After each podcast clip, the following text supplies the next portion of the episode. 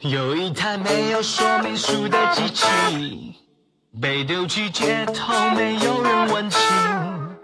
它不会说话，也没有情绪，直到有天它不停吐出梦语。Hello，大家好，欢迎收听新一期的《从秋说起》，我是阿冷来。我是笛子，今天刚好是三月八号国际劳动妇女节，然后也是一个春天到来、万物复苏的季节，所以我们想来聊一聊关于运动的话题。真的是完美的逻辑。这虽然说转折很生硬，但是不管就这样。是的，因为又一年过去，好像我们去年春天的时候也有提到自己的运动，然后一年过去了，不仅发现自己又老了一岁，然后对于运动这件事情给人生带来的意义，好像又更多了一些，又所以我又多了新的们今天理解。对，所以我们今天一定要来分享一下。然后我们就从最新的 news 开始，就是本来这期组节目 应该是昨天录制的，但是昨天下午偏晚的时候，来总说他骨折了，他要去医院，我就很震惊，我说我们这个运动节目难道一起始我们的伤病就是以骨折 骨折起跳的吗？对，就是哎，我我的伤病只能说，我之前以为我的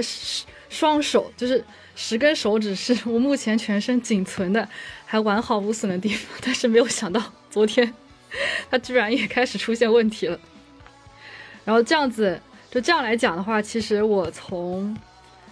我之前也在极客上发过嘛，我可能这一年就是开始打飞盘以来的这一年，基本上都在跟伤病做斗争，就是从脖子，然后一直到我的右肩膀和我的右手臂，就是从去年大概大半年前开始，一直持续不断的发炎，然后是非常疼痛，然后只要有一段时间是连抬都抬不起来，甚至我在国外的时候，我以为那两个月我我完全没有运动，可以会变好，但是也完全没有任何变好的迹象。然后回国之后也跑了好多医院去看这个问题，然后这个手臂倒是最近是有在恢复的，因为嗯找了一个运动康复的医生，然后他帮我做了一些，他教我做了一些那种呃康复疗法吧，然后嗯就是按照他的那个方法是稍微会好一些，但是那个炎症什么都还在，所以就做某些动作的时候还是会非常疼痛，就是最困扰我的一个我的伤病就是。在那个我的右边的髋关节的坐骨结节这块吧，就是臀部跟大腿连接的这个地方。就这个地方，我从去年大概四月份开始，就一直有一个地方是非常非常疼痛的。当时是只要一迈开步子开始跑步就会痛，后来就是只要走路就会痛，后来是只要一发力就会痛。然后这大半年我也是一直跑了很多的医院，特别是去很多大医院的骨科去看，包括去挂那种非常贵的专家号看了，然后去拍了 B 超、拍了 CT、拍了 D 二、拍了 M 二核磁共振，全部拍过了，就没有查出来有什么问题，就很奇怪，很奇怪。当时我自己也觉得这不会是一个疑难杂症吧？需要让那种什么全球医学专家过来 帮我来那个 解释这个问题，就。后来就是一个很偶然机会，就是我朋友说你要不去试一试，也是试一试运动康复，就是他帮我去嗯松解了一下筋膜这块的，然后就是让我做了几个动作，然后我发现好像确实比之前好多了，然后我就这段时间都在一直在嗯松解我这块的筋膜，然后就发现这个疼痛就一点点在消失，所以我感觉好像其实说来说去去那么多医院其实也没有啥用，真的就是靠运动和。掌握最最正确的放松的疗法，才能够解决问题。然后，然后我之前也好像我们之前有做过一期节目，就是请那个骨科专家嘛，他不是是一个呃脚踝韧带，然后嗯膝盖，比如说前叉这些，他都非常的了解，然后也做过很多这样子的手术。然后我之前也是脚踝嗯韧带是撕裂的，嗯当时是没有做手术的，然后就是。他也是经常，比如说在剧烈运动之后会非常疼痛的。但是现在我已经脚踝就已经放弃了，因为我知道他的他的问题，我也知道应该怎么做。但是，但是要静养，但是这也没办法静养，所以就是只能是由着它去，相当于已经半放弃的状态。我现在只希望我的其他的部位可以好一点。你这也太刚了吧！你的脚踝韧带还撕裂着吗？它撕裂它是不会，就是它不可能长到跟原来一模一样，就恢复到完全没有断过的状态。它就是可能你一段时间不运动，它就会不痛，但是你一运动开始，它又会痛。我现在就反反复复的这种状态。啊天哪！对，想一想就会觉得好痛。都想说，从头就是从脖子以下一直到 最下面的脚，就每个基本上每个部位都有问题。然后呃，但是呢，又不可能完全不运动，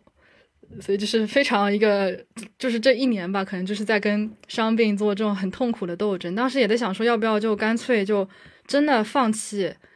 运动，就嗯，完全是静养，也不怎么，甚至连手这些都不要去抬呀或者什么。但是发现根本就完全就做不到了嘛，所以想说，要不就还是在体嗯能力范围之内能运动就运动吧。但是我反而发现运动了之后，可嗯，比如说我的手臂啊，或者我腿，就是比之前还好一些。你可能找到一个正确的方法之后，它就是会嗯，可能会慢慢的好起来。然后现在我就希望我的手指可以恢复的快一点。嗯，你还是给它打个小固定绷带或者小夹板那种。对支架。哎，就是说起来也是一把辛酸泪。是啊。我我真的是，我从去年大概九月份开始重新上私教课，然后这个私教是我大概五六年前就认识的私教，但是他在这几年期间，他学习了很多。非常基础的那种课程，就比如说什么解人体的解剖啊，然后肌肉它的运动，就去了解人体最基础的那些运动方式之后，他给我上私教的那个感觉真的是完全不一样。就比如说最先开始，我我的脚踝和膝盖在我跳舞或者就是玩飞盘之后，真的会非常酸痛，但是它也不是到那种我痛到不能忍，它只会就是有点酸，会让我。有一点就是觉得，哎，我这个是不是受伤了的那种怀疑中，然后我去他那儿上课，他就发现是我脚的站立的姿势不对，导致呃我身体，比如说跑跑跳旋转带来的那个力，它没有落在人体应该成立的那些肌肉上，在反而他就把这些力转移到了呃我的关节上，所以我的关节才会痛。然后一直到现在，每一次我去上课，就比如说我做呃直腿硬拉或者单腿硬拉，或者一些呃只要是需要站立的动作，他就会非常注意去调我的膝盖的呃膝盖、脚踝和髋的这个相对的角度，然后就发现它的确就好了很多。而且我平时跳舞的时候，就有的时候，比如说我跳着跳着，我又觉得我的膝盖或者脚踝开始痛，我就开始。让我的脚的外侧去受力，开始拼命暗示自己向外踩，向外踩，向外踩。然后，嗯，大概你做几个动作之后，你就发现你把脚踝上的那个力拉拿开了，自然它就不那么痛了。我就觉得人体真的三十岁了，然后开始学会如何使用自己的身体，这种感觉真的非常奇妙。是的。就真的只有在受伤，然后病痛之后，才会关注到自己身体的某一个特定的部位，然后去想或者去观察它到底是怎么样运作的，然后怎么样可以保护它，避免它尽量的少受一点伤。是的，这时候一个专业的教练很重要，他可以在旁边观察你到底哪里出了问题。是的。而且我我记得我大概五六年前，其实那个时候我也不小了，但是那个时候是我第一次知道臀部发力是怎么回事儿，因为之前男私教带我上的时候，他也会告诉我练臀、练腿啊什么的，然后我当时就是腿粗的可快了，就是练几次我的有一些比较紧的裤子我就穿不进去了，然后我的臀，但是就没有觉得它有很大力量，然后我换了这个女私教之后。她就特别能理解女生的发力方式和男生是会有本质上不一样的，就那个角度啊什么会非常不一样。然后他给我，呃，把我引导到女生发力的那个角度之后，我人生中第一次知道我长了臀大肌，它是真的可以用的，你知道吗？那种感觉真的特别奇妙。臀大肌是可以用的，对呀。就是之前我只知道啊这块肉它比较多，但至于它可以干什么，我不知道呀。嗯，哦，对，有些人是的，比如说做有些深蹲之类的，可能他们会用大腿对，来发力，嗯、然后就是或者是后背啊什么的。对对对，嗯，然后我现在我就完全知道啊，我的臀下束、中束、上束，他们分别是做什么动作的时候，我可以用到它们。我就觉得哇塞，这种感觉真的太好了。我就想说，万一如果 以后我有了孩子，我要在他很小的时候就要告诉他，你每一块肌肉是怎么回事儿。哦，对，我觉得，哎，我觉得。就是虽然说我们三十岁，但是这方面的教育几乎没有哎，然后对，就真的只有在自己受伤之后才会去关注这些，真的应该在很小的时候就灌输这些知识，然后避免未来这么长的运动生涯当中的那种伤痛可以少一些。对呀、然后我之前就一直会觉得我的那个脖子酸，我甚至之前去打了那个瘦，就是类似于瘦脸针什么那种东西，去打我的斜方肌。对，我去，我打了我的好像是斜方。有很多女明星会打，对，但是我之前就的确是因为不知道肩膀和那个胸的上束怎么发力，所以我练肩呀、练手臂呀，很多的力量就是在我的斜方肌上，所以我的斜方肌特别发达。就之前那个男私教就问我，我练了背或者练了肩，他说：“哎，你有感觉吗？”我说：“我的斜方肌好酸，就是练哪儿我都是斜方肌酸。”嗯，直到遇见 这个私教，这个女生，她就会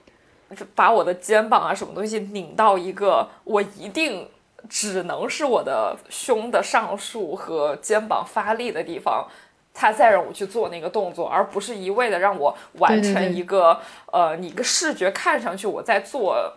这个动作的一个模式而已。嗯，我就觉得啊，真的找到一个适合自己的私教实在太难和太重要了。是的。哎，我想知道那个那个针打了之后，斜方肌它会小一些吗？它小好多，真的啊、真的，那看来还是有用的。它是有用的。但是我去打那个针的时候，我那是第一次知道我真的晕针，你知道吗？因为因为它要打好多针，它不是只打一针，它是很均匀的在你斜方肌上找四个还是六个点位，你要一针一针的往下戳。然后那个我打的时候中间就换了针头，他针头放在桌上，我就盯着他看，因为我在等着打后面针嘛。然后我就开始全身开始颤抖，嘴唇发乌，就是我晕针，我真的才知道我晕针。啊，小时候难道没有这个概念吗？小时候你可能就打预防针，你打完就走了，你可能只是觉得我是因为打针紧张，就是是很 general 的那种，你害怕打针这件事情。但是我真的不知道我是害怕针头那种很尖锐的东西、哦会给我引发额外的紧张。然后那一次真的 是把医生给吓死。他以为他的药或什么东西出了出了问题，后来发现只是我急剧的紧张，然后引发了一些低血糖，我就喝了一些糖水之后就好了。哦，天哪！居然是现在才发现的，也是 挺神奇的。对，就到了这种二十多岁、快三十岁的时候，我发现了好多人生奥秘。嗯哎，不过这让我想起来，就是有些事，就是在运动方面，有些事情是在很小的时候无知无畏的状态下特别愿意去尝试的，然后到了我们现在这个年纪，就完全试都不敢试的。比如说我小时候，嗯，就是喜欢游泳嘛，然后我经常会去我妈他们就是公单位的那个跳游泳跳水馆去玩。我是以前是可以爬到那个一米跳台和三米跳台，我甚至去试过十米跳台的。但现在我连一米都米那个试过，十没有三一米和三米板我是去跳了，然后十米哦我是上去之后发现太高了，我有点受不了，然后就下来了。但现在我连三米我都不敢，就是有些东西就是真的年纪大的时候可能顾虑越多，然后我就就越越胆小，然后什什么都很多都不敢尝试。然后包括像一些嗯那种比如说在草地上很快的冲刺啊这些的，就是可能考虑到现在各种伤啊，或者是未来的一些隐患之类，就完全不敢做一些很很激烈的动作之类的这种，是的，就感觉还是小时候什么都可以去尝试。无知者无畏吧，可能这就是。哎，我记得我小学的时候，好像某个暑假也是办了一张游泳季票，然后那个地方也是有跳水台，我记得好像三米和五米，它没有跳板，只有跳台，但是我都敢往下跳的。然后七米的，好像我爬上去，我就觉得哇塞，我我的腿已经开始有点抖了。是的，是，而且上面的空气特别的。就是让人窒息，感觉稀薄了，真的。你爬到十米就已经觉得这个空气我不配了，真的。但是真那个时候就是还是会想跳，只不过有人拦住我了，说你要别跳了，然后就恐吓我，然后我就不敢。我当时没有人，我可能真的会往下跳。就这种感觉，真的可能就想啊，现在想想看，还是还是觉得小时候怎么会这样？哎，你这让我想到。我去年差不多就三月份的时候，我去海南万宁，它有那种小瀑布的那个水潭。嗯，我我在那儿坐在那个地方看别人跳水，我大概看了半个小时，我最后实在受不了了，我还是过去跳了。然后跳了之后发现还是挺 爽的，然后又爬上去跳了好几次。我发现我思考的东西和我小时候不一样了。我小时候是，就是纯粹会去想，就这个高度会不会摔死。我现我当时在那个万宁的那个跳水潭，我想的是这个下面的水够不够深，我的腿会不会摔断。哦，然后我说 想的更理智了。对我真的纯粹就是想这个水，因为那水很清澈，我看不出来那个水到底有多深。然后最后。我看一个体重可能是我一倍的一个哥哥，他上去跳了，我就去跳了。我觉得如果他腿没摔断，大概率我的腿应该也是摔不断的。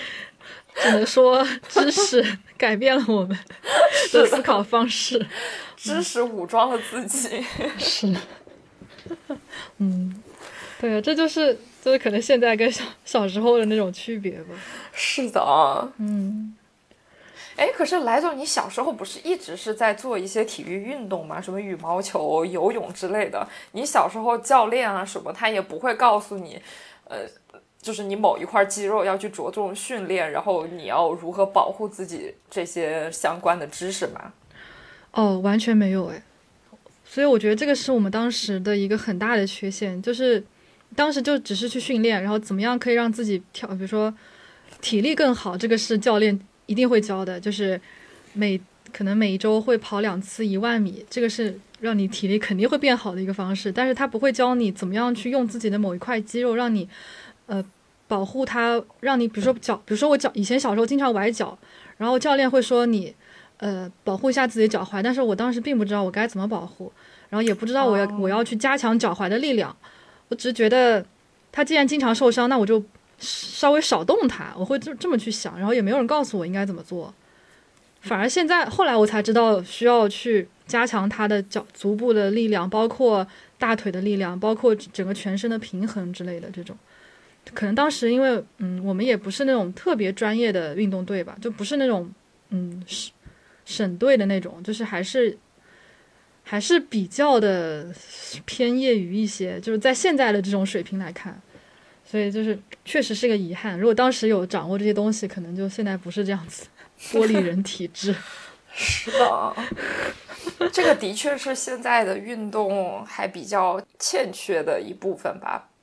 因为有时候我看到健身房里面有一些女生，她的私教就是男私教或者别的私教就会跟她说你要做一个什么什么样动作什么样的，我就明显看出来那个女生的姿势就是她会。如果重量再大一点，它会伤到自己的。然后我就发现啊，可能就整个行业就会需要更科学的一些培训吧。嗯，对，而且很多时候就是看你运动的目的是什么。有些时候，有些人是为了锻炼自己的某一些肌肉，然后有些人就是想完成自己，比如说我今天一定要拉到多少公斤啊，他会有这个想法，不管以什么样的方式，所以他就可能用错了这块肌肉，然后导致。练错了部位很容易受伤，所以就是真的得理智下来看看自己到底想干嘛。的确是的，嗯，我发现我在跳舞的那个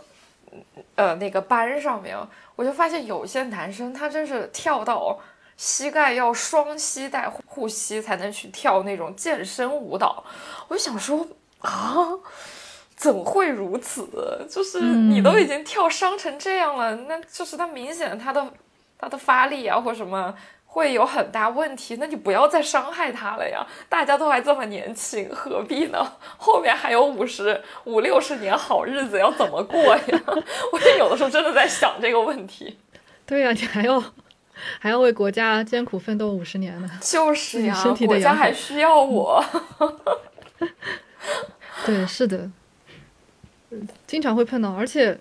就是我发现，包括我。打飞盘也是，就是很多人的膝盖都是有很严重的问题的，然后可能有一方面是因为那个场地和他的穿的鞋的原因，还有一方面就是他跑步的姿势有关系，但这个就很难去矫正，这些东西可能就是你小时候是这样，现在就固定成了这样，就很难去把它改变。是的，嗯，其实还是挺无奈的。对，这个真的是要着重说一说，因为我的那个私教他开始跟我。矫正我的平脚板带来的足内翻的问题之后，我就会非常注意我自己平时的站姿和我的脚的受力点。我真的我在大街上我就没看到几个人的站姿站姿 是正确的，就是大多数人都是会有足内翻，特别是女生会有足内翻的问题。就你会看到他的脚踝和他的脚跟和脚踝和地面。是有一个锐角的，就是他的他内部的脚踝是更贴近地面的，他的整个力线就很不对嘛。你想，如果是这样的话，他再去跑跳，他脚踝所所要承受的力就过于大了，那个其实不应该是在脚踝上面的嘛。哎，我我看了一下，就是他是往相当于他的腿是往内偏一点的嘛。对对。哦，然后这样其实它是不对的。然后就是我从小，我妈就跟我说，我的脚板儿特别平，就是我基本上是没有足弓的，扁平足。对，所以我一直就觉得啊，那这样就是正常的呀。直到我教练跟我说，他他说你是扁平足，只不过你的那个足弓比别人低很多，但是你还是那个脚的那个发力方式和正常的脚其实是应该是一样的。嗯，然后在他的训练的时候，我就发现啊，是的，我是可以有一个小小微弱的足弓的。从扁平足当中发现了自己没有那么扁平的一面。对对对，挺好的。然后现在就是就会注意到很多很神奇的东西，就除了在大街上，就发现基本上没有几双。没有没有几个腿，它是特别直的，和那个脚，它的站立姿势是特别正的。我甚至在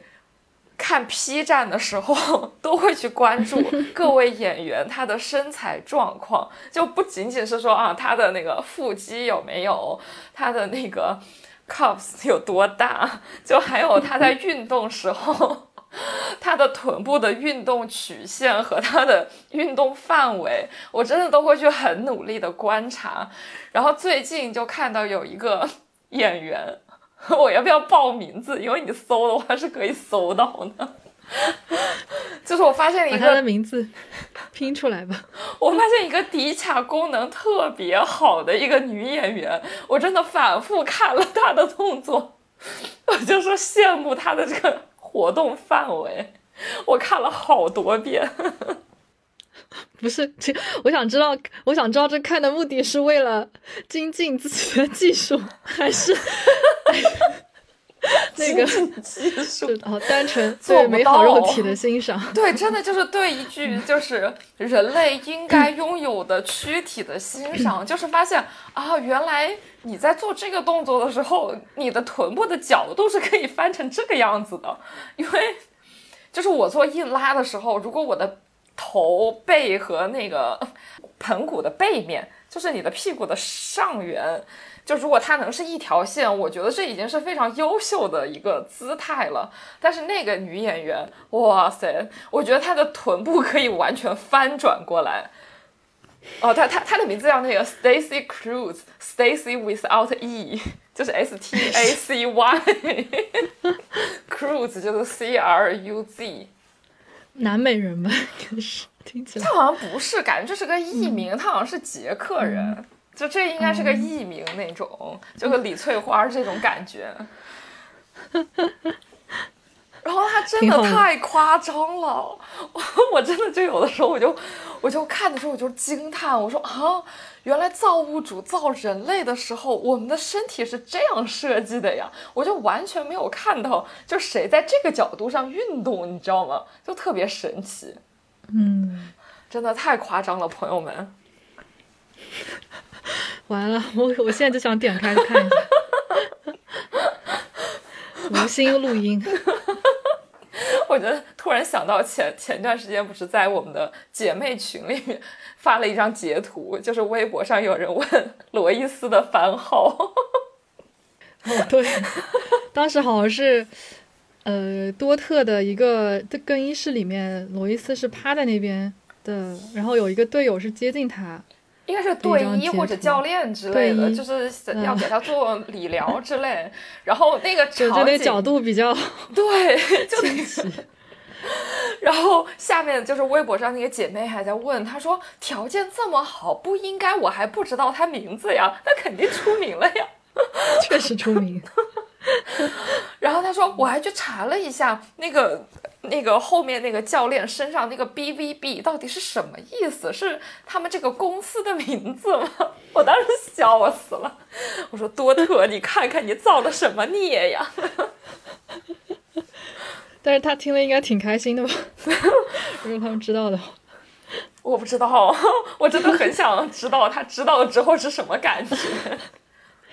会有有一种自己的肉体被认可的感觉。对，就可能不怕自己退役之后没有工作，但是他可能也并不想下海。是，挺好的，感觉就是该看的都看到了呀，没有什么。对，他的确就是微博上那个姐妹发的那个 GIF，我觉得就那两三秒就应该是，即使这是一个 P 站才有或者别的 某些站才有的视频，它的精髓已经到了，就是到这儿点到为止，懂的都懂了。是，对，想起来那个就蛮搞笑。是的，嗯。哦，对，来总，待会儿你去搜视频的时候，我发现就是那个女演员，她前几年的状态和这两年的状态不一样。我待会儿把我惊叹造物主的那个视频直接发给你。可以，哎呀妈呀，笑死！是经历过了什么？很好奇。就是就是它的运动范围太大了，就是我没有想到人类的那个盆骨的运动角度有那么大。因为每一次我教练在那跟我说，就是我做硬拉的时候，他都让我把臀部再向上翻一点。我说怎么可能还向上翻？不可能，要断了。然后他说你可以翻，我就不信。直到我看到了这个女演员的视频，我才相信我的健身教练跟我说的是真的。太吓人了，就是人体还有这个功能，真的三十岁才知道。哎，所以骨盆前倾的人是不是要多看这个？可以多学习一下。哦，骨盆前倾，因为这个我教练跟我讲过，他说这个也是站姿的问题，就是你把你的膝盖顶得太死了。他说你去看那个橱窗里面的塑料模特，你是可以看到他们的髌骨的，就是你可以看到他的髌骨和后面是以。呃，它是髌骨是凸出来的，而不是一体的。他说，大多数现代人他把膝盖给锁死了，你的髌骨就和后面的呃骨头它连成一条了嘛，那个样子就是你的膝盖超伸了，你不应该伸那么直。嗯，对，来总，你赶紧，你来参加我婚礼的时候去我私教那儿，你感受一下，其实你的身体应该是什么样子的。因为我第一前几次去上我私教的课，我就觉得我的人我的人生观都被刷新了，你知道吗？我就觉得我错误的运用了我这具身体这么多年，我很愧对他。还好现在还不晚，对可以让整个对我也想让整个身体大修一下，对，嗯，翻修重建挺好。是的，回港大修。嗯，然后说到这个大修，我就我就又不得不说另外一件事，就是最近我把我妈也带到我私教那里了。她也想练那个可以翻的骨盆。呃，倒不是因为这个，是前前前上周还是上上周，我妈就跟我说，她心情特别难过，他觉得心情特别不好，他连他平时很爱去的舞蹈课都不想去了。我就很担心，我说怎么了？他就觉得他自己减肥一直减不下去，然后体力越来越差，精力越来越差。他就会对自己有一种很失望的那种感觉，他觉得自己太没用了，怎么，今年和去年的状态会差这么多？然后我本来那天晚上是断崖式下降的吗？对对，他会有这样的感觉，但是因为我看他，我反而觉得好像没有那么大变化。他就觉得哎呀，身体使不上力。我说哎，我抓到重点了，使不上力。我说走，我们去健身教练那里发发力。然后可以，他第一次去，他就说他的左边肩膀会特别痛，就是到某一个点之后，他就没有办法再把手抬起来了。然后他认为是因为他前几年呃摔过一次，摔下去的时候他的手是向前伸的，他觉得是把那个关节那个地方可能撕裂或者拉伤到了，导致那个地方一直有炎症。嗯，然后我教练就问了他一下，他比如说就问了一些他平时使用这只手和肩膀的一些细节，然后他就判断，他说，嗯，应该不是这个原因，他就让他做了一些拉伸和向不同方向用力，就因为一般我们用肩膀可能就是抬起啊，或者是呃做一些连接性，就连接我们的躯干和手臂的这样一些动作，但是我那些私教就让他主动的在这个。在肩膀这个角度上去发力，就比如说什么，把肩膀向外伸，这种拿着东西的时候向外伸之类这样的一些发，很平时不会用到的发力方向。结果那天专门练他的肩膀，他反而没有那么疼了。他就，然后他其实就可能是他平时会觉得疼，然后越疼他就越不用，越不用他的一些。筋膜可能就会有一些粘连，越粘连它越痛，它就越不用它，就是变成了一个死循环。然后反而就是会在一些呃不那么痛的角度去尽量的使用它，让它多角度的把嗯那个关节给用起来，人体其实也没有那么疼了。嗯，然后诶，这个跟我跟我那个其实挺情况挺像的，我估计他这个是尖峰撞击，确实需要。把整一个肌肉和筋膜松开，然后再做一些针对性的力量训练。是的，嗯嗯。然后最近他又去了几次，就每一次他都觉得很开心。我就觉得很好哎。对呀，然后我就觉得啊，那我妈能在这个年纪。然后去私教那里练得很开心，而且我私教就是说我妈的发力感觉比我好多了，就是他跟我妈说你要哪一块用力，哪个地方不用力，我妈马上就能知道。就是我妈的身体其实很好，她只不过可能是因为一些姿态的原因，就比如说，毕竟我妈五十多了，她可能有一些成习惯的一些姿势，她保持太久了，她就很难把它松下来，所以她一直。每天二十四小时，可能醒着的时候，甚至睡着的时候，他自己的身体会和自己对抗，所以他就会越来越累。嗯，然后我私教说，他可能是因为这个，所以他累。他每天啥也不干，他就觉得累，就是因为他的身体自己和自己对抗了。哦，诶，这个我想到，就是现在不是大家去按摩，然后按摩师都会说你的肩颈很紧。平时是不是一直在用电脑？我感觉这个其实也是跟当代人的就是使用你的手臂和颈椎，然后肩膀有关系。就是你一直在用它发力，包不管是拿手机，或者是打字，或者是干别的事情，就很难让它真正的放松下来，所以就会导致你整一块肌肉都非常的紧张，然后按摩的时候就会很痛。对，而且我们坐着的这个姿势，大多数人，包括我自己，此时此刻做的姿势都不应该是身体成立的那个姿势，所以又是错误的肌肉和关节承接了这个身体错误的力量，所以大家就很容易累。对，哎，这样一讲就感觉。就是出生的时候，就是老天是特意可以把身体造的很很健康的，就看人们，但是没有给我们那个使用说明，对，所以就是每个人的状况就很不一样。对，就真的是从小错误了使用自己的身体，然后导致很多没有必要的劳损。嗯，希望就是听了这个节目的朋友们，可以现在可以看看自己身体有没有什么部位是值得你去修复的，一下的，然后赶紧行动起来。对，然后那个我私校最喜欢跟我说的几句话，他就说：“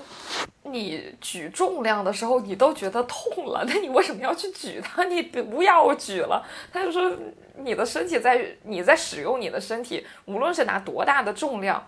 他说你：“你最多就是感觉到你的肌肉紧绷到无法再紧绷，就是这个力大到你无法承受住了。但它绝对不应该是你的关节感到疼痛，只要是你的关节痛了，你马上停下来，不要做它，那就说明你某一个姿势错了。然后我说，我要是知道这个，我可能以前很多伤都不会受。嗯，因为以前就会觉得啊，那可能就是这个动作我没有做过，或者是，呃，我现在做了在做什么运动，这样的损伤是正常的。但是其实我们就是好像都没有这种意识，就是说我的身体疼痛它是不应该的。对，就有些是完全可以自己避免的。对，就特别是我自己已经知道它痛的时候，那我为什么还要这样做？然后我说啊，的确是的，我之前为啥呀？哎，不过我想到另外一个点啊，就是这个是属于你的关节疼痛，就是大重量的训练带给你的关节疼痛。但是有没有一种现象，就是比如说你在单车课，就是你已经骑了五十分钟了，然后非常非常累，你的肌肉也很疲劳，这时候教练要让你再以非常快的速度再比如说骑十分钟，这个时候但你真的顶不住了，你还会继续吗？啊、这也是也一种突破自我的体现。对，这我觉得如果是肌肉痛的话，我可以接受；但是如果是关节痛的话，那我就可能会停下来，因为有的时候我跳舞的时候也会这样。就是如果他在一那个教练在一节课靠后的部分，他放了一个呃技巧性很强的一首新的舞的时候，我可能就会选择我划一下水，我去学一下这个怎么做。但是那么大的动作我是不会做出来的，因为那个时候我已经无法控制我的身体了，我的膝盖很有可能会受伤，那我就不会去做了。但是单车的话，就是如果我知道我的发力是对的，就比如说我一直都是臀腿在发力，我没有让我的膝盖去受力，呃，那我可能就会去试一试冲刺吧，因为肌肉痛和关节痛还是蛮好分辨出来的差别。嗯，对，我觉得这个时候其实就这个其实算是意志力的一种体现吧。就刚才比如说像关节痛，然后做重量训练，其实真的是可以避免的，因为你真的没有必要去挑战自己在这方面的身体极限。对，但是 比如说像像耐力训练啊或者是体力这块儿的，我我觉得是可以去突破一下自己的。是的，是的，这完是两种不同的路径。是的，包括比如说跑步啊或者什么的，这种就是在不痛的情况下，就是可以多坚持一下。是的。呃其实你自己会很很明确的感知到，你这个就是喘不上来气儿了，肌肉太酸了，还是你的某一个地方真的受伤了。我觉得你自己是有感知的。对，是的，嗯，嗯，哎，不过就是今天也是聊运动主题嘛，然后我前两天不是刚在呃温州去打了一次飞盘的全国的一个呃公开赛，然后是相当于全国比较知名的几个飞盘竞技队都去报名参加了，然后包括我现在在这，虽然说不是很知名，但是也还行吧而且我们是在是在 A 铺，就是种子队，飞盘公开赛分成 A 铺和 B 铺，A 铺就是实力最强的几支队，然后 B 铺是没有那么强几支队，然后会有升降铺的一个比赛，就是比如说 A 铺的小组最后一名是打 B 铺的小组第一，然后如果赢了就留在 A 铺，如果输了就调到 B 铺去跟 B 铺的对手打，然后就是嗯，然后后来我们就是 调到了 B 铺去打，但是就是我不想就想说重点不是这个，就是想说。经过这几天的比赛，包括我，嗯，虽然我从去年就世界杯开幕那一天开始，我到直到上个月底，我都没有打过任何的飞盘比赛，但是就是在可能这。嗯，过去的一年的那几个月，包括这一段时间打飞盘，给我的感受就是，就这种团体运动会给我一种我又回到了大学以前的学生时代那那种感觉，就是因为你得面临真正的比赛，然后真正的考核，就比如说你你的竞技状态、你的训练的状态，直接决定了你在场上的那个状态，也会决定别人对对于你能不能够胜任你这个角色的一个看法。然后就真的感觉自己是一个候选人，就是真的要做好这个准备，然后去提升自己，然后再嗯把自己调到最好的状态去迎接一个大考，就会有这种感觉。这个是我在嗯其他比如说工作当中，或者是其他生活的其他方面都没有经历过的，就是已经很久没有经历过这种感觉了。而它跟比如说我以前去打羽毛球比赛是不一样，因为这是一个团体赛，团体赛里面每个人的角色都是不一样的。然后如果你打不好，你可能就下来了。要换另外一个人上去，所以就这种感觉真的会让我有一种又回到大跟大家一起去竞争、一起去合作，然后一起赛后每一场比赛都会赛后复盘，然后嗯坐在一起开会，去看看自己的问题或者是队友的问题，然后教练也会指出来有没有什么地方可以提高的，然后整个队伍可不能不能有什么提高的，然后这个时候就觉得嗯。可能每个人的身社会身份都是不一样的，有些人是我们队里有很多是阿里的高管，然后还有一些比如说自由职业者或者是其他的一些学生啊或者什么，但这个时候就大家都只是一个运动员，只是一个选手的这么一个身份，然后大家就只是在场上用自己的实力说话，就这种感觉就对也挺新鲜的，因为真的已经很久很久没有体会过这样子的感觉。是的，除了在比赛当中。比赛之外，可能你别人认为你是谁谁谁，然后你的身份是什么什么，但是在飞盘场上就完全不是。就很多人会说，诶，这个男的在飞盘场上好帅啊，因为他什么跳得很高或者跑得很快，或者是对于女生非常绅士。就是很多你可以去递女生的盘，他就选择了避让，为了保护女生。我这时候就觉得，他虽然说脸长得不怎么样，但是会觉得他是一个很闪闪发光的这么一个人。这种很多队友都会这么讲，所以就是觉得，就是。可能我在去年打飞盘还没有这种感觉，但是今年，就可能这一个月吧，打下来又会给我这种新的理解。然后也是一个，比如说在比赛的时候，嗯，比如说一场比赛一个多小时，你上场的时间大概是半个多小时，一分一换这样子。然后你上场的时候，就就会感觉很多人的目光都是盯着你看的。比如说你一个吊盘或者是一次传盘失误都会被放大，这时候你心里可能有时候会崩溃。然后有些心理。素质比较强的人就会觉得没关系，我再来一次。然后有些人可能心里就崩溃，他甚至不敢再去接一个盘，或者不敢拿到盘之后不知道该怎么处理了。这时候也是对你心里的一个非常大的挑战。你怎么想，然后你怎么去做，也决定了你会成为一个怎么样的运动员。所以就是。对，所以我在比赛当中，就是我也会，我甚至比赛中会出神去想这些东西。我在想，我有时候会在想，我要不要去接这个盘？我我万一掉盘了怎么办？别人会不会怪我？或者说我拿到盘之后我该怎么出？就是会有这种感受。可能也是因为打比赛打的还不够多，就是面子还脸皮还没有那么厚，就还是会想很多这些东西。主要是还没有形成肌肉记忆，就还需要真的用脑袋去思考这种。对。而且这个就是真的会让我的，呃，不管是心理还是身体，都在真的会再重塑一次。因为首先身体非常疲劳，然后心里也是又刺激又紧张，然后又有时候又会对自己有些不满。但是，比如，但是比如说接到一个盘，或者是呃助攻了一次之后，又会觉得自己很牛逼。所以就是很多很复杂的心情汇聚在一起。就在那么短短的这么两天当中，就有无数种很复杂的心情。我觉得这还是非常非常奇妙的一种体验，是是实际生活中很难有的一种机会。嗯，所以我就是就是作为这种中年社畜，在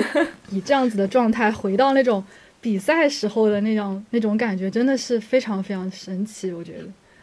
嗯，的确，运动是会让人闪闪发光的一种实力。嗯，对，这还跟比如说在健身房或者去参加那种单人运动不太一样，就这种团体运动更加的会让人想很多。嗯嗯，对，我觉得就是如果有条件的话，可以去尝试着跟其他人合作去完成一次比赛，我觉得应该会有很多不一样的感受出来。啊，我自己就是我去年打飞盘的时候，我就很少会去打比赛这种，因为我觉得我自己太菜了，我真的只能 只能拖后腿，所以我就基本上就是，如果真的是有打比赛，就是正式的那种比赛，我可能就去围观一下，然后我自己不下场，然后可能只有在那种队内训练赛那种，我才会去玩一下。因为主要就觉得自己太菜了，不想拖别人后腿。但我觉得这也是，嗯，就人生丰富人生体验的一种方式。就虽然说我水平也不好，然后我很多时候跟那些高手高手较量，真的就是完全就是被碾压。但是还是想试一试看那种感觉。有些人是会觉得，呃，我不行，所以我就不上了，不拖大家后腿。但有些人就觉得，给我一次机会，我想跟世界最强的，我想跟全国最强的女生对位。就是就真的想法太不一样了。然后我以前也是那种不敢，然后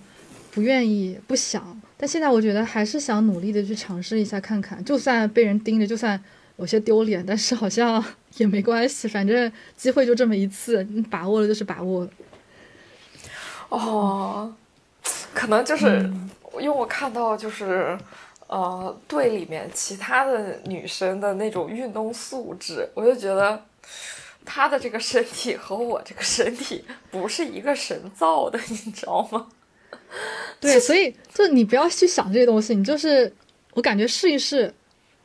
先试一次看看吧，不应该不会差太多的，大家都是。怎么说都是都是年纪都在这儿，然后如果不是特别专业的运动员，别人比我小好多，而且好多都是那种就是比如说武汉体育学院或者什么的那种女生，就真的很夸张，就是她领先我半个身位开始的，然后她跑了几步领先我三个身位了，这种就是 人家越跑越快，我完全就。就是他让我一个盘我都抓不住的那种，就是这种太夸张了，就太夸张了。就是有的时候你会感叹，就是人和人之间真的能差这特这么大呀？就真太夸张了。哦，这也是一种挫折教育，就让你知道，可能就是虽然说大家现在都在工作或者都什么的，然后自己。做的也也都不差，但是就是在有些时候，就是会被人这样子碾压，是真的挺好。嗯，哦对，就当时我们就是玩飞盘的时候，也有好像一两个都是体育老师，小学体育老师，然后想说王珊珊去做体育老师也是有道理的。就如果别人跟我说她就是我们一起玩飞盘那个女生，她也是在某个专业运动队继续在。从事这项运动的话，我觉得我会信的，因为实在领先太多了。嗯，就真的，专业运动员不是大家可以，就甚至是只是以前受过专业运专业训练的运动员，真的不是普通人可以比比拟的那种身体优势，太夸张了，朋友们。是的，我们这次比赛很多。就比如说什么国家，还有国家级健将来参加，所以就当时有一种什么，但是就觉得呃，反正人生当中这样子机会也不多，平时哪有什么，就跟你在某一个领域可以跟比如说最顶尖的一个高手较量的机会，其实也挺少的，所以就想能够把握住也挺好。然后这对主要是对自己心理的一种考验吧。是的，的确，来总已经非常勇敢了，拖着四肢伤了，拖着残体。我说四肢有三只都伤了的身体。对，所以打不好就说哎，都怪伤病就好了。但凡我没有伤，你看我怎么地你？是，对吧？这种成年人的说话技巧，学会了就可以厚颜无耻的在一切赛场上。挺好，挺好，是的，非常好。嗯嗯，对，我这是我这这这一个月来运动最大的一个体会。嗯嗯，那我的运动体会是什么？我的运动体会就是，善待身体。对，就是上帝创造这副身体的时候，真的不是让我们用来受伤的。嗯，对。然后就是，呃，平时有事没事可以多去关注一下这方面的信息，让自己的身体不要不要暴殄天物，让自己可以更多的更健康的生活。对，大家真的可以学习一下如何使用自己的身体，真的蛮难的。重新到到你三十岁的时候，你再重新看自己身体的使用说明书，就会发现这也太夸张了吧？为什么小时候没有人告诉我？对，所以以后狄总生孩子，那产房出来第一件事情，把一张人体解剖图给小孩子看。哎呀，但这个真的好难，就是你也很难理解，就是你这个要怎么动？我觉得我现在可能到街上随便去拉一个七八岁的小孩儿，问他你是怎么跳这么高的，他可能也完全无法说出天来。赋，对 他可能会这么说。嗯，反正但是反正就是从只能只能先从自己做起吧。对，然后对，还是多不要像我这样。嗯，不要像我这样整天跑医院。真前段时间跑医院真的绝望了。对，嗯，哎，那还是春暖花开了，真的，现在桃花呀、樱花呀什么都开了，玉兰花啊，真的好美。大家可以多走出家门，去室外运动运动，然后也可以参与一些你的身体可以承受的团体运动，感受一下快乐。哦，的确是，嗯运动完了之后，真的，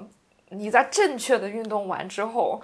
整个人会开心很多。就之前我妈就是，她当时都快哭着跟我说，他觉得最近好难过，心情很不好。哦，然后他去运动了，运动完之后，他就觉得嗯，身心舒畅，就是比他去按完摩之后，他都觉得会更舒服。嗯嗯，对，这个是自己主动去做的一件事情。对，嗯，挺好。阿姨还是挺有勇气的，可以就是迈出这一步去接受一些改变。是的，哎呀，说到我妈为什么不愿意去上私教课，我又想痛骂男私教。就是有很多男性教练，他真的不知道男男女的发力和运动，男女是有性别差异的。他的上课如果都用同一种方式，就是目标只是为了每一次你比上一次拿起更重的重量，真的会有人会受不了的。就这个是不对的，大家每个人和人之间差别都会特别大，然后更何况是男性和女性之间的发力感觉和运动嗯模式呢？这真的，唉，就是如果女生有条件，你去找一个健身房里面，你觉得她，你看她做动作觉得特别舒展。呃，让你看着特别舒服的女私教，我觉得你的感觉应该会很不一样。嗯，对，找到适合自己的最重要。对，私教还是得多换几个，让你练着舒服的才是好的私教，而不是让你拿起更重的重量，就有可能你的身体是受不了的。嗯，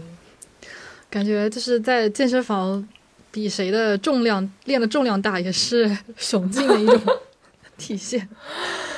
是的，嗯，都是一种病态的比较，没有必要。是的。嗯，哎，我感觉如果要展开说女性健身房这种东西，又展的有点太开了。我们可以改天，如果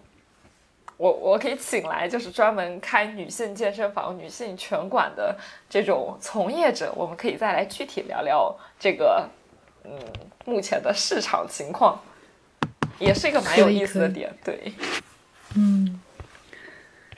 我想起来，我好像是两年前吧，我们是请了听友群的姐妹聊，呃，她们自己运动的体会，包括像呃剑道，然后那个腰旗，嗯然后一年前是我们俩自己聊关于自己开始，比如说打飞盘或者是什么尊巴嗯健身房跳舞的体会。然后今年也是，嗯、其实也蛮期待。比如说，如果说下一期录自己运动的话，看看明年是什么样的一个体会，应该也会有不同的感觉、不同的感受。是的，嗯，嗯，你开始打飞盘一年了，然后我跳尊巴已经有三年，对，也已经快三年了。这个的确看到自己的成长和改变，也是非常不一样的感受。嗯，会不会下一次是你录产后修复？哎，我不瞒你说，我不瞒你说，我的这个女女私教，她虽然没有生过孩子，但是她一直跟我就跟我说练一些核心和下肢力量的时候，她都跟我说，你把这块肌肉练好了，你生孩子都会更快。因为在她的那个健身房里面，她的工作室里面就有好多是去产后修复的。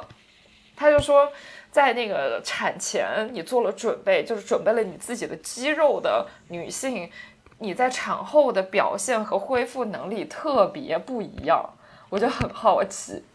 嗯因因为我之前，呃，我老公他有一个同学是特警，是个女生，她大概做特警，她毕业在警校毕业，做了一两年特警，她就生孩子了。她的身体好到医生没有来得及给她打无痛，她孩子已经生出来了。她 就是力量太大了，你知道吗？就直接把孩子生出。对，他就说从就是那个医院可以打无痛的那个标准，到他把孩子生出来就十五分钟，麻醉师都还没来来没来得及到产科呢。要生产的姐妹多向他学习一下。对，然后我那个私教就是鼓励我，呃，就是尽尽可能多的去练我的呃臀部核心和我的腿部的肌肌肉。他就说，你生孩子不就是靠着你的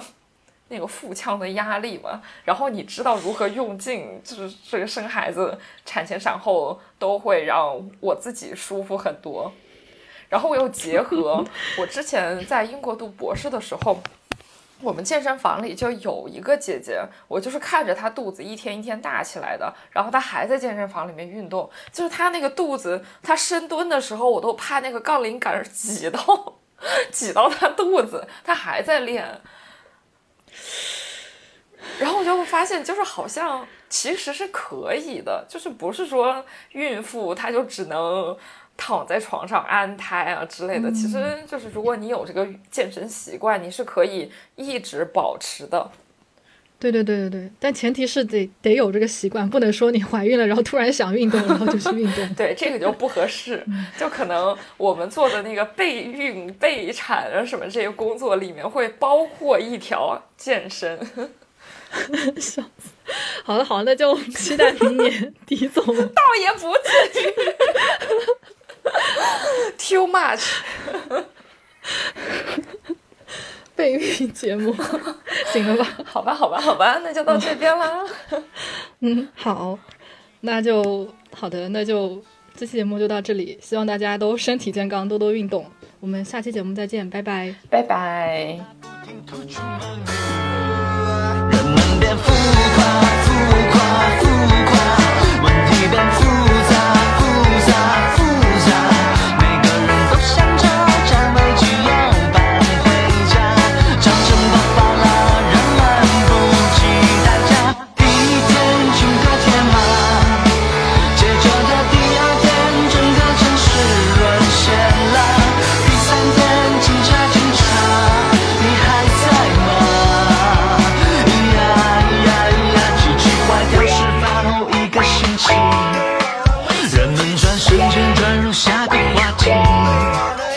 是谁？谁又是谁？谁记住你？俗话说，你不